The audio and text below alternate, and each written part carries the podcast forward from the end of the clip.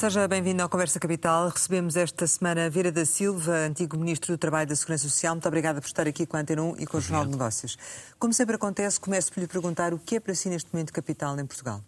Capital para o nosso país neste momento é seguramente a nossa capacidade de reforçarmos as pontes entre toda a nossa sociedade para que possamos vencer conjuntamente as difíceis batalhas que o país tem pela frente.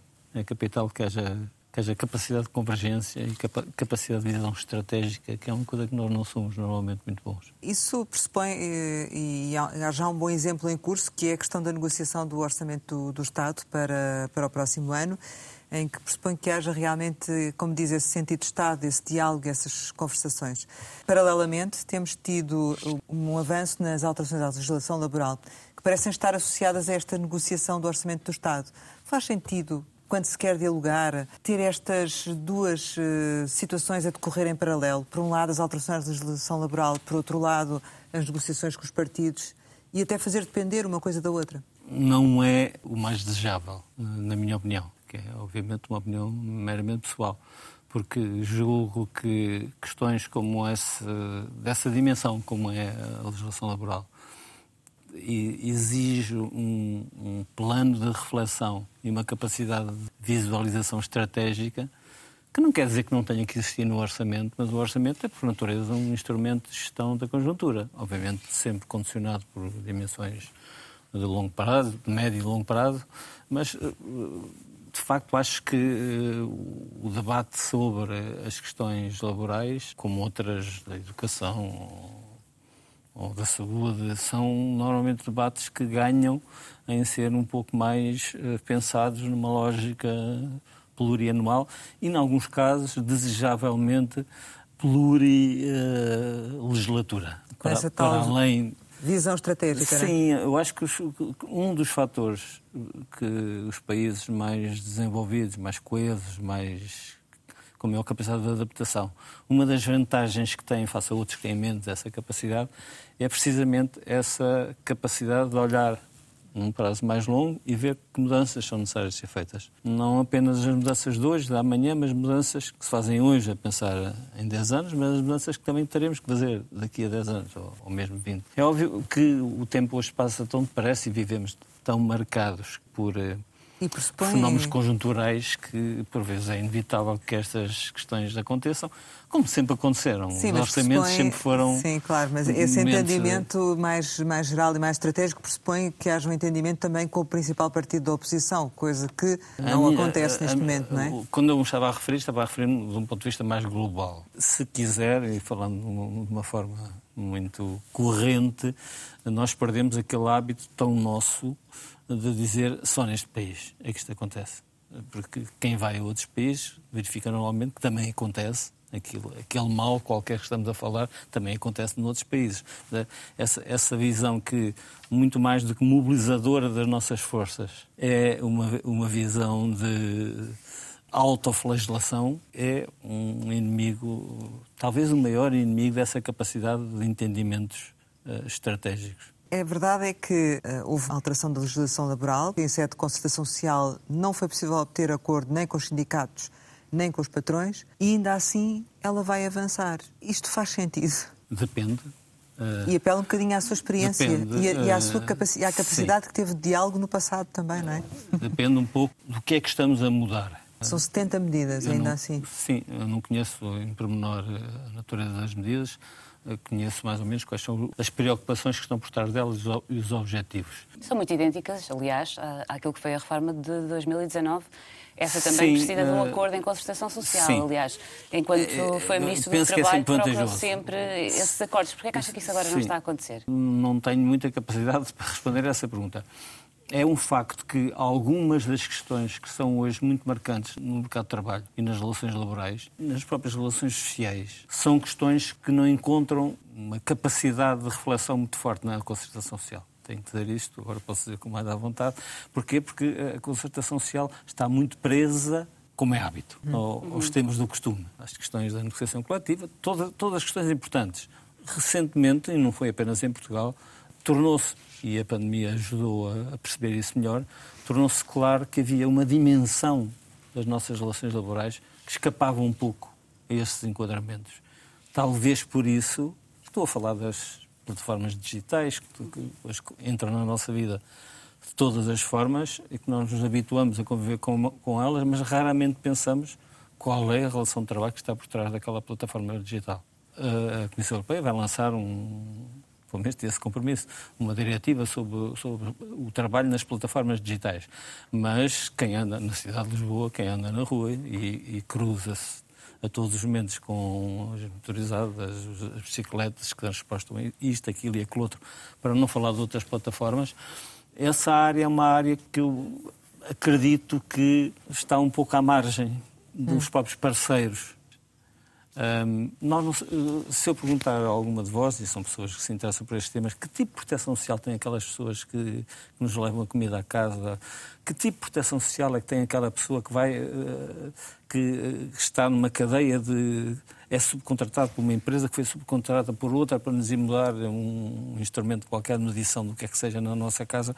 Uh, que tipo de proteção social tem? Que tipo de relação de trabalho? Que tipo, as respostas são, são difíceis de dar. Porque Certo, mas este pacote que agora está a ser, uh, que vai ser aprovado... Creio que é muito centrado nesse tipo de problemas. Portanto, é claro que haverá outra, outras questões, como disse, não, não conheço com detalhe, mas uh, acho que a preocupação na linha do que foi a intervenção de 19, que era uma intervenção que tentava contrariar excessiva precariedade, mas tinha como espaço de intervenção principalmente a questão dos contratos de trabalho de porta duração. Que também existe neste pacote. Que se aprofunda, mas que o, o, essencial da mudança, creio que agora é mais trabalho o trabalho temporário. Mas já há pouco eu lhe perguntei sobre a questão de usar as questões laborais na uh, negociação do Orçamento de Estado, mas a minha questão agora colocava também noutro sentido, que é fazer aprovar este pacote numa altura em que se está a negociar o Orçamento de Estado se não teria feito sentido prolongar um pouco mais esta negociação, tentar ainda mais o diálogo e uh, aprová-la depois do Orçamento do Estado, por exemplo?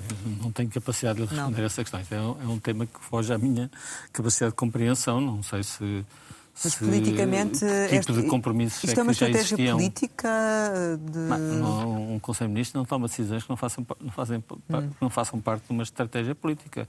Uh, e este tema é um tema que foi apresentado na concertação social, foi, tem vindo a ser discutido.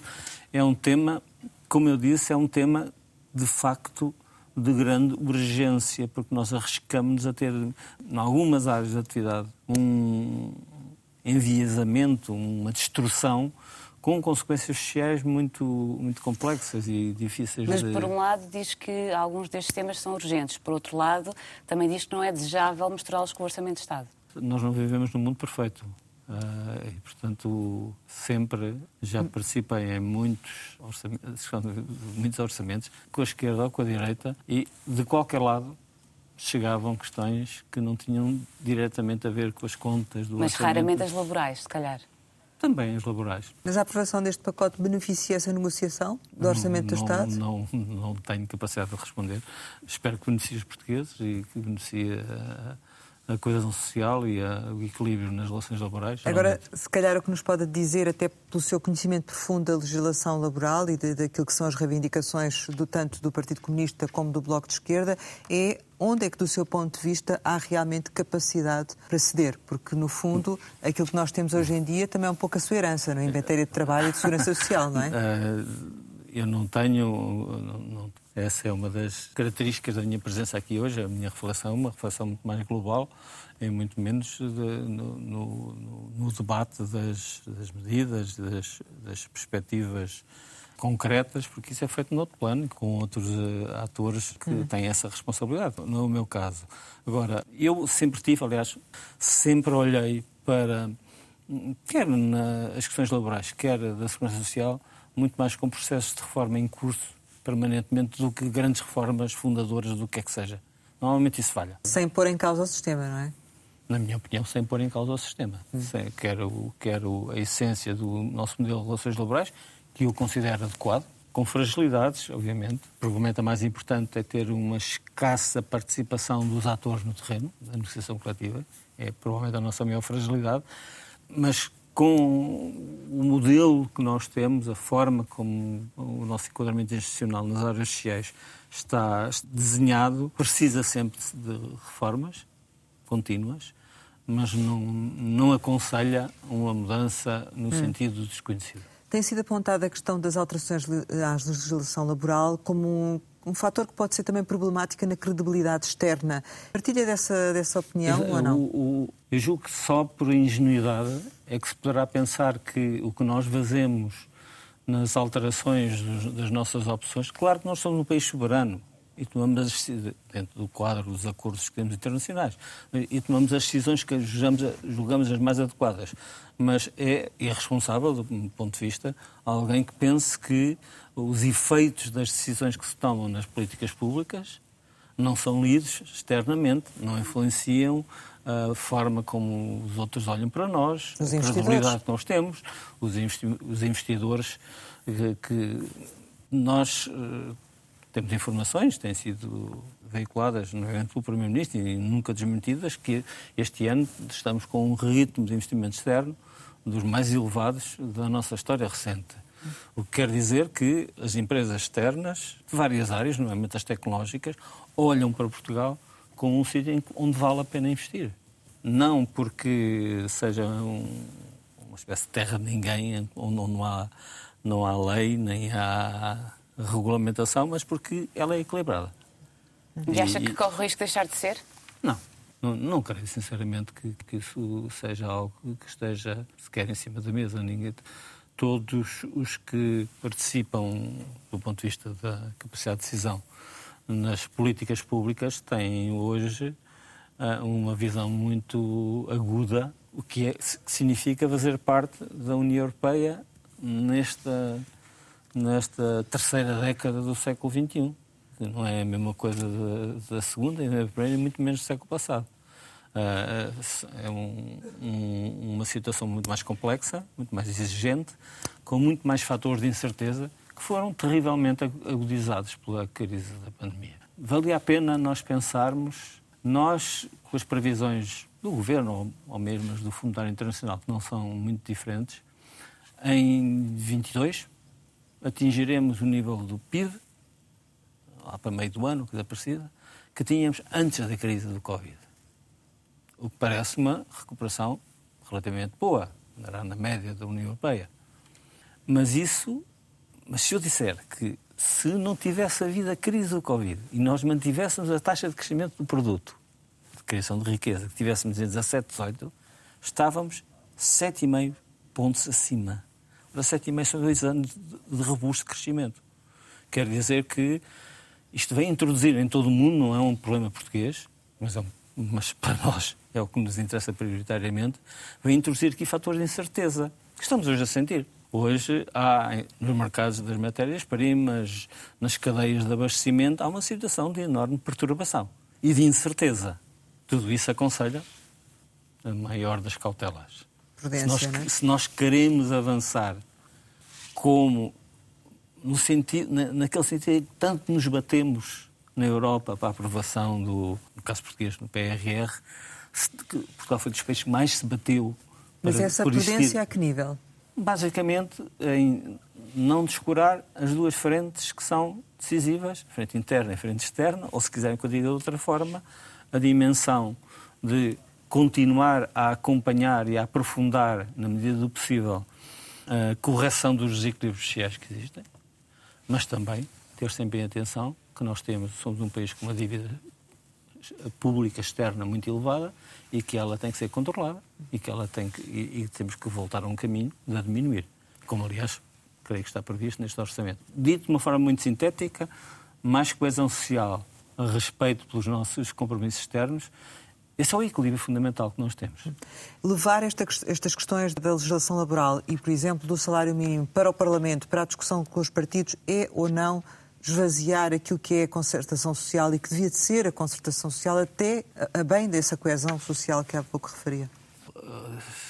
Se olhar para o que se passa em Portugal nos últimos 20 anos, vai verificar que não deve, nesses 20 anos não deve ter havido três anos em que o, o salário mínimo não foi debatido no quadro orçamental. Ainda assim, foi possível em algumas ocasiões, haver acordos na concertação social em torno do salário mínimo. O primeiro foi em 2006. O primeiro desde 74, o salário mínimo foi instituído em 74. O primeiro acordo na concertação foi em 2006. Reparo o que demorou a conseguir um entendimento e foi um acordo entre todos os parceiros, todos os parceiros. Mas eh, sempre existiram propostas no Parlamento. É um equilíbrio difícil, mas é um equilíbrio indispensável. Este ano todos nós um gostaríamos mais difícil do que, do que em anos anteriores. Uh, eu estava a referir-me ao equilíbrio entre o, entre o Parlamento e a, e, e a concertação social no que toca ao salário mínimo. É um tema hum, que é normalmente um tema de ruptura, um tema de fraturas é um tema que durante muito tempo foi visto como um risco. Mais recentemente, a academia tem vindo a recuperar a ideia de que não há só riscos quando nós aprovamos um aumento do salário mínimo. Há também um impacto positivo na própria economia. Mas, mas a concertação, neste momento, a sua função não está esvaziada? Quer dizer, ah, não... uma coisa, o, não sei o que, não, não, não creio que haja nenhuma decisão sobre o salário mínimo.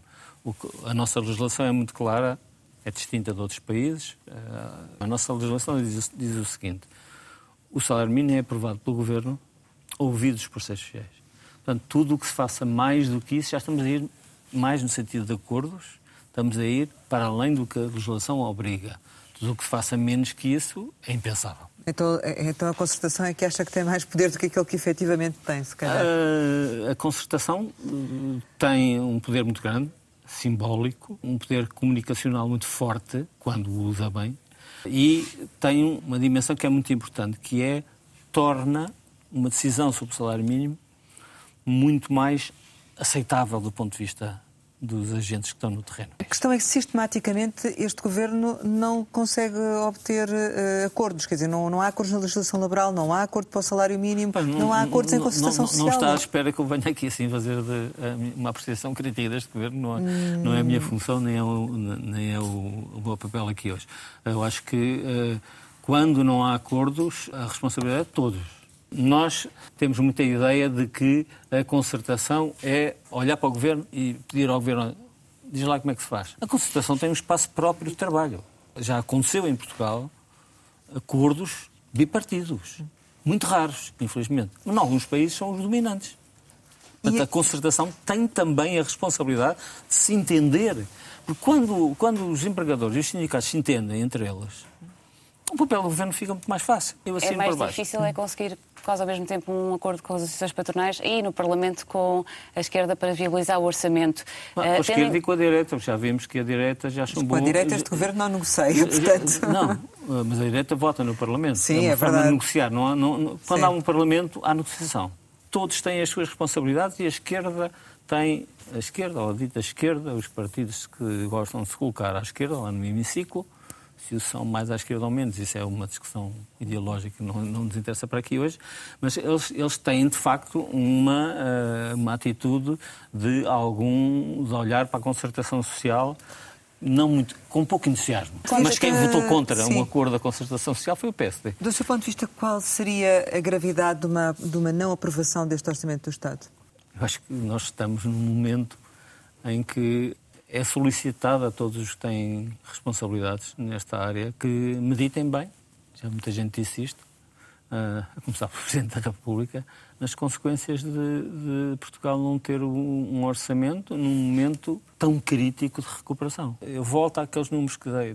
Nós podemos achar assim, bom, prevê-se um crescimento de 4,5% para este ano. Se não for 4,5%, será 4,8% ou será 4%. Um crescimento muito robusto mas é um crescimento de recuperação. Não é a economia pujante a, dar saltos em frente. É a fazer algo que é essencial, que muitos pensavam, inclusivamente eu, que iria ser muito mais lento, mas é a economia a recuperar da maior crise. Mas que conselho daria nós... ao Governo? Mas não, não me pagam para isso.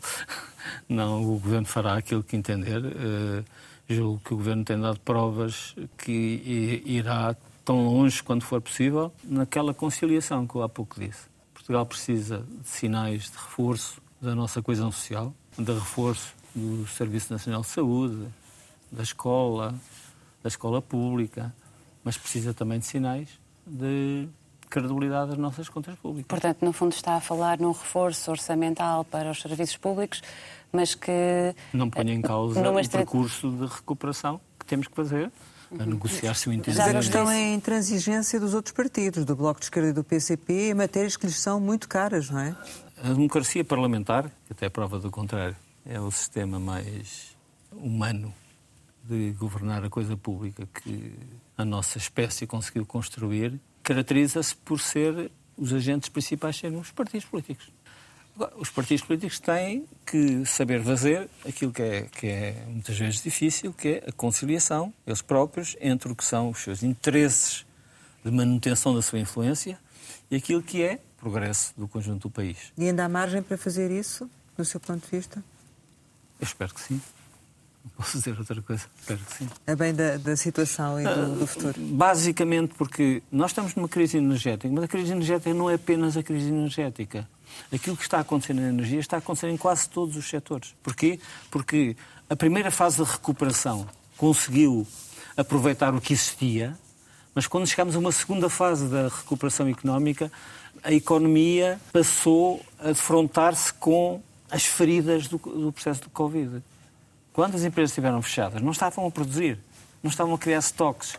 Quando os estoques se esgotaram, é preciso, depende, no setor alimentar, por vezes é um ciclo de vida, uh, no setor uh, dos transportes tem a ver com o custo dos combustíveis, mas tudo isso está hoje num processo de grande turbulência e, a meu ver, Sim. suscitando alguma inquietação. Portanto, Portanto, não acompanha a ideia de que o PS poderia ser reforçado nesta altura com eleições antecipadas, ou ter a tendência de acabar por provocar esse cenário? Não ninguém sair reforçado. Acho que a nossa, o nosso país seria prejudicado.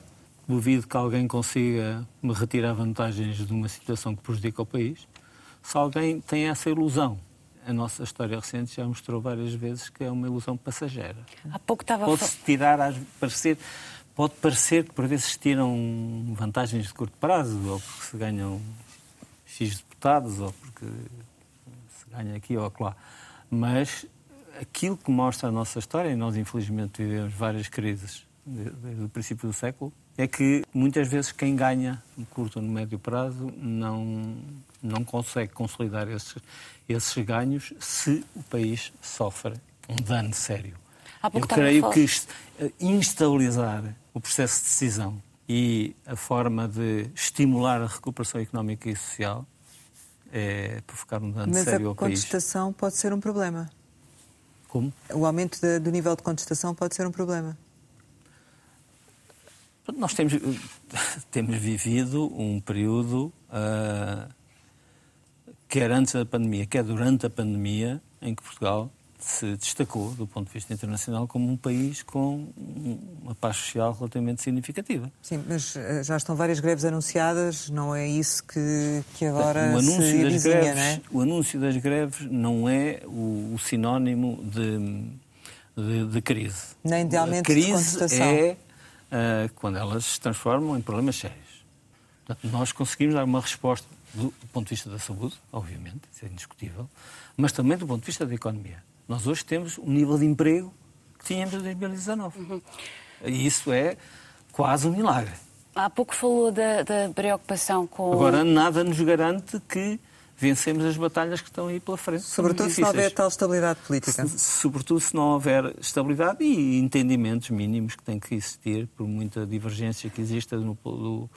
Eu sou sou socialista, toda a gente sabe, e prezo muito o combate ideológico e o debate ideológico e a diferença de, de opiniões. Agora, também prezo, acho que isso faz parte da democracia, a existência de um conjunto, de um coração de pontos de entendimento entre a maioria dos agentes políticos e económicos. Nomeadamente para fazer passar este orçamento. Para fazer passar o orçamento, mas também para dar um sinal que nós uh, reforçamos a carência em nós próprios. Acreditamos mais no nosso país, acreditamos mais no nosso futuro. Essa é a tal Acho imagem que... externa.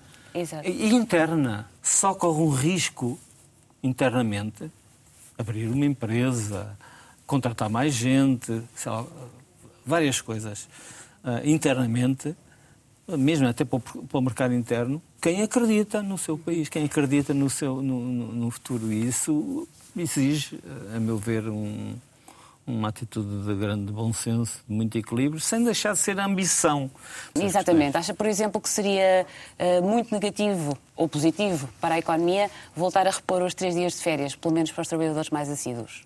Nunca foi algo que me tenha entusiasmado uh, essa ligação da assiduidade com os dias de férias. E acho que seria muito mais importante que essa política pode ter a ver com a assiduidade, pode ter a ver com a uhum. produtividade, pode ter a ver com várias coisas, uhum. fosse desenvolvida na contratação coletiva.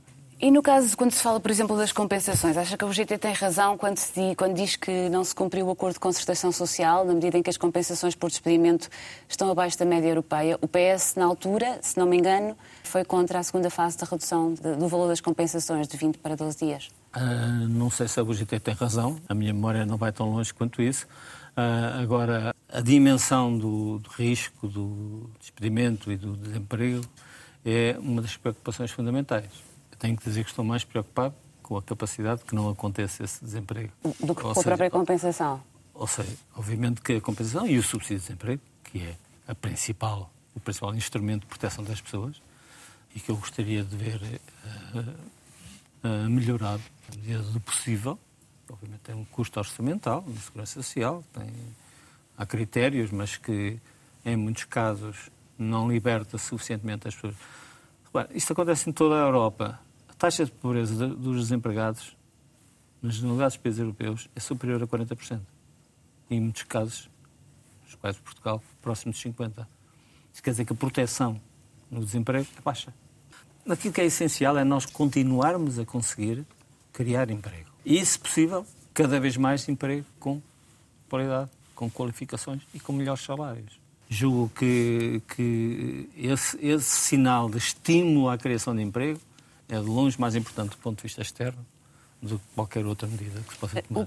Diga-me outra coisa, relativamente à, ao fim da, da caducidade das convenções coletivas, ela não poderia avançar já? Durante muitos anos, em Portugal, depois de assinado um acordo entre duas partes, se uma das partes não o quisesse rever, tinha o direito de impor a sua eternização. O que a lei vai introduzir, talvez nem sempre da melhor forma, foi a possibilidade de uma das partes, ao fim de um certo tempo, e depois de muitas, muitos passos, dizer: não, se não querem negociar, isto vai ter que dar. O, o que está lá no âmago passa para o direito interno de cada um, mas, mas não se mantém eternamente. Mas não, foi sendo corrigido. para avançar já com essa situação? É por causa da pandemia que isso não acontece? Uh, o, mas está a dizer de repor este direito. Não, exigir o fim, porque o PCP e o Bloco de Esquerda exigem o fim da caducidade Ou seja. Exigem repor o princípio Exatamente. de que uma das partes pode tornar eterno um acordo que foi assinado há uns anos atrás. Uma ideia com a qual nunca concordou, mas na verdade. Não concordei, verdade, mas fiz. O que sucessivos um governos têm feito, e que continuam a fazer agora, é limitar de alguma forma a possibilidade dessa caducidade e se bem, concretizar. E bem, Aliás, sabe começou porquê? com um acordo seu em concertação social. Sabe, mas sabe porquê? Que eu julgo que é necessário é defender a não eternização dos contratos, hum. sem que isso obrigue uma das partes a negociar em situação de carência ser quase obrigado a negociar se não vai ficar sem nada. Fez outra coisa na última revisão do Código de Trabalho. Foi criar a possibilidade de uma das partes pedir uma arbitragem. Começou... Essa alternativa Ouça. agora, não é? É reforçar a arbitragem, precisamente, não é? E eu acho que é um bom caminho, porque repare, o problema da caducidade não tem a mesma. É, permanece como um símbolo político. Eh, este, este, debate sobre a caducidade é um, uma, uma, coisa muito típica portuguesa. Não é? Vão encontrar em muitos sítios nos outros países da Europa. O PCP tem insistido muito em aumentos reais das pensões médias e altas, isto porque a fórmula que desenhou em 2006, 2007 talvez, que depende do crescimento, que tem sido muito baixo, diz que neste cenário as pensões médias e altas perdem valor, perdem, perdem poder de compra. Tendo em conta que vamos já para o sexto ano consecutivo dos chamados aumentos extraordinários de pensões, não seria melhor rever de uma vez eh, a fórmula com a qual ninguém está satisfeito? Ninguém está satisfeito. Pelo menos a ah, maioria que tem aprovado sucessivamente o, o, os orçamentos. O que existia antes dessa fórmula era nada. Ou seja, os governos decidiam o que queriam.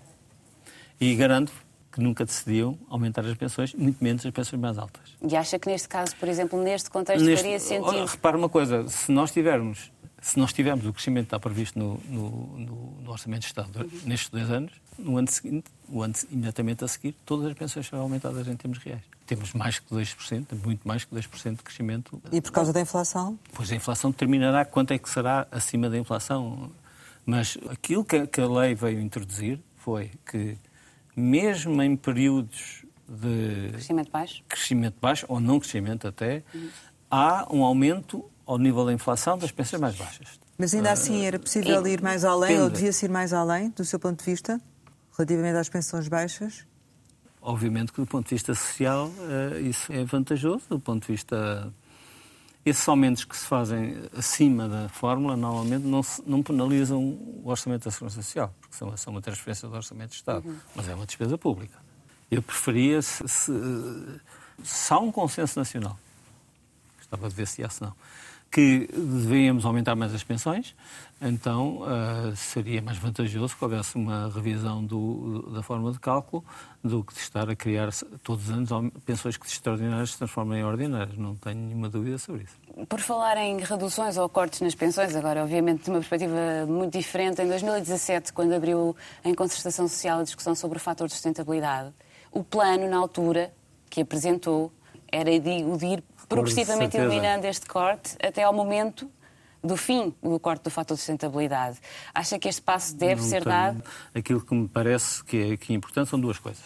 Primeiro, nós não manteremos um sistema de segurança social sólido se voltarmos a idades reais de reforma que não garantam a sustentabilidade financeira.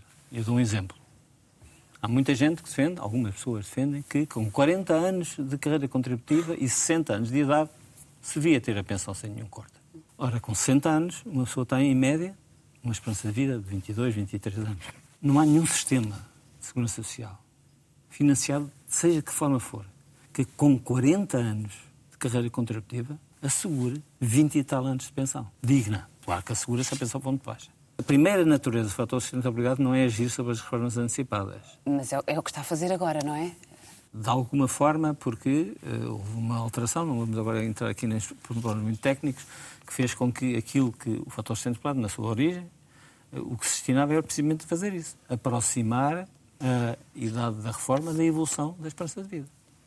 Que é o uh, princípio que, que, ainda esta semana foi elogiado pela, pela OCDE. O que acontece neste momento é, sim, que, é que se transforma Às vezes até ouço elogios em Portugal de pessoas que na altura foram críticos ferozes desse, dessa alteração. Mas pronto. Portanto, acha que não é desejável avançar uh, mais no uh, sentido do, do fim do, do, do fator de sustentabilidade? ou preciso perceber se avançar públicos? é mesmo avançar ou é, ou, ou, é dar passos no sentido do desequilíbrio. Mas, por exemplo, o Bloco de Esquerda defende que a revogação do fator de sustentabilidade e o recálculo de pensões para eliminar os cortes em pensões de beneficiários de longas carreiras, como há pouco estávamos a. Não, não, não quero que eu vá aqui discutir as propostas do Bloco de Esquerda. Já se pensou não, sobre não, isso? Sou, não simpatizo falar... com a lógica do recálculo. Que é um passo muito perigoso que, a transformar-se em, em lógica, em filosofia dominante, levar-nos-ia a problemas muito sérios. Mas há alguns Mas que problemas é? sérios seriam esses? As leis não são por sistema retroativas. Hum. E, portanto, quando alguém tem acesso ao enquadramento legal que existe no momento, é esse, esse enquadramento legal que, que lhe é aplicado. Depois dizer, bom, o, o enquadramento legal melhorou, então vamos retroativamente aplicar o enquadramento legal que é melhor, ah, bom, se fizéssemos isso de forma generalizada, já viu o problema que seria? Só com pôr aqui um pouco mais de humor, iria exigir que agora que há seis meses de licença parental para as mulheres que não o tiveram, só tinham três meses quando tinham, que agora pudessem, pudessem usar essa licença parental, porque entretanto e o quadro legislativo é melhor. efeito perverso, é isso? Não, é uma, é uma, é uma técnica de correção de problemas perigosa, porque cria aqui um precedente que não me parece o mais adequado vamos fazer um recálculo para aplicar a pessoas que se reformaram no momento. Uma lei que entrou em vigor depois delas se reformarem é um, é um passo que eu, que eu teria muita reticência a dar. Bem, agora, aquilo que me parece essencial é que o que nós não podemos dizer, e eu gostava de salientar esse ponto, ainda ontem vi escrito por um dos líderes dos partidos da tal esquerda, que iria propor o regresso aos 65 anos com idade de reforma. Li eu. Bom, o tal elogio da OCDE não foi por nossos bonitos olhos foi porque quase todos os países que têm sistemas mais sólidos fizeram uma evolução neste sentido. Ganharam o, o, o aumento da esperança de vida, o aumento com a idade,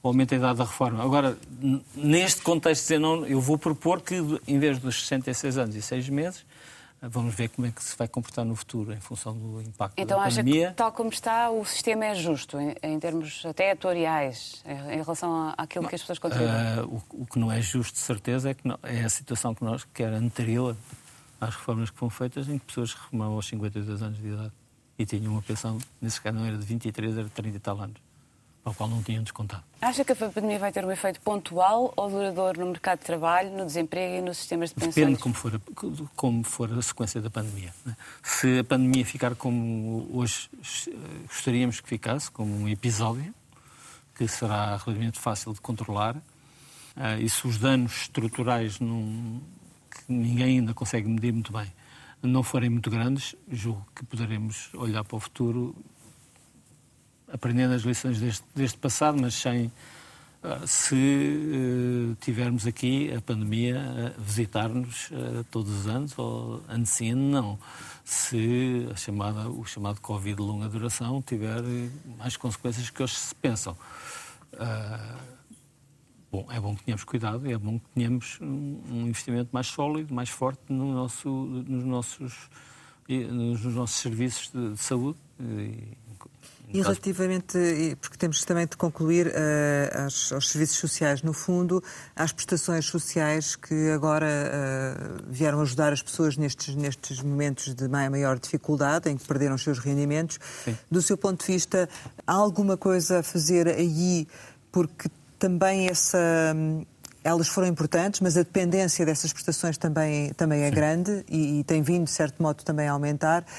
Pode-se, de alguma forma, melhorar esse sistema, alterá-lo, fazer alguma coisa por ele? Aquilo que aconteceu de novo, face às crises passadas, foi que esta crise foi uma crise súbita, repentina e quase uh, total. E, portanto, pessoas que tinham rendimentos deixaram de ter. Não, não tiveram uma diminuição de rendimentos, deixaram de ter, em alguns setores de atividade, certo. não em todos. E muitos deles não tinham, alguns desses setores, não tinham de facto, uma relação com a proteção social suficientemente sólida. E, portanto, foi necessário criar mecanismos adicionais, sempre menos desejáveis que, os, que ativar os mecanismos existentes. É sempre preferível, na minha opinião, do que estar a criar exceções. Mas foi necessário, nomeadamente porque, em algumas atividades, e isso é típico das sociedades humanas, as pessoas uh, privilegiavam o ganho, o ganho imediato sobre a segurança futura. E, portanto, quando veio a crise... Quando isto, passando isto... Há, eu julgo que há mudanças que podem ser feitas. Uma das mudanças é de ser muito mais exigente, em que não haja relação de trabalho que não tenha a proteção social adequada. Porque esse é um dos problemas, é que quando as pessoas são empurradas para esquemas de contratação, às vezes não é contratação nenhuma, que têm uma remuneração imediata aparentemente mais elevada, mas estão completamente desprotegidas, se vem uma, uma crise desta natureza, a resposta é muito dura. Portanto, eu julgo que isto aplica-se a vários setores da sociedade, a cultura, por exemplo. É um setor em que há, de facto, uma escassez de compromisso coletivo em assegurar a essas pessoas a proteção que a maior parte das outras tem. E aí acho que nós podemos melhorar. Chegamos ao final e, como habitualmente, costumamos lançar algumas palavras para uma resposta rápida. A primeira é Ana Mendes Godinho. A Ministra do Trabalho, Solidariedade e Segurança Social na Praça de Londres. Paulo ah, Rangel. Neste momento é eurodeputado no Parlamento Europeu, representando o Partido Popular Europeu e o PSD. Subvenção vitalícia. Foi uma, uma decisão que foi tomada num momento com, com justificação histórica. Ela foi descontinuada. Eu não tenho subvenção vitalícia para, para, para dar um exemplo concreto de quem teve cargos públicos durante 20 anos. Mas que foi terminada e bem, não foi cortada àqueles que já tinham direito a ela. Panama Papers? Eu espero que seja o princípio, seja o princípio de um, de um processo de, de acréscimo de transparência e que todos sejam envolvidos nesse processo de transparência. Todos. Mariana Vieira da Silva? Ah, acho que é a minha filha. Não? É? Família? Família é quase tudo na nossa vida. É ponto de, de amarragem, por vezes um uma fonte de preocupações. Hum, o que seria de nós sem a nossa família é difícil de, de pensar. Sonho? tenho dificuldade em responder a essa questão. Uh, que as pessoas de quem eu gosto estejam bem, para além de todas em geral, e que eu me sinta bem comigo próprio. Sporting? Uh, é uma, uma, questão de paixão. Portugal? Não explicação. É a minha língua, é o sítio onde me revejo. Há uma canção do Sérgio Dino que diz: Vi ao mundo por acaso, em Portugal não tenho pátria. É uma frase bonita, mas uh, sempre que nós saímos do nosso país, percebemos como aqueles que são próximos de nós e que falam a nossa língua são a nossa pátria. Vieira da Silva, muito obrigada por ter estado Obrigado. aqui com a Antena 1 e com o Jornal de Negócios. Pode rever este Conversa Capital com o antigo Ministro do Trabalho e da Segurança Social em www.rtp.pt. Regressamos para a semana, sempre neste dia, esta hora, e claro, contamos consigo.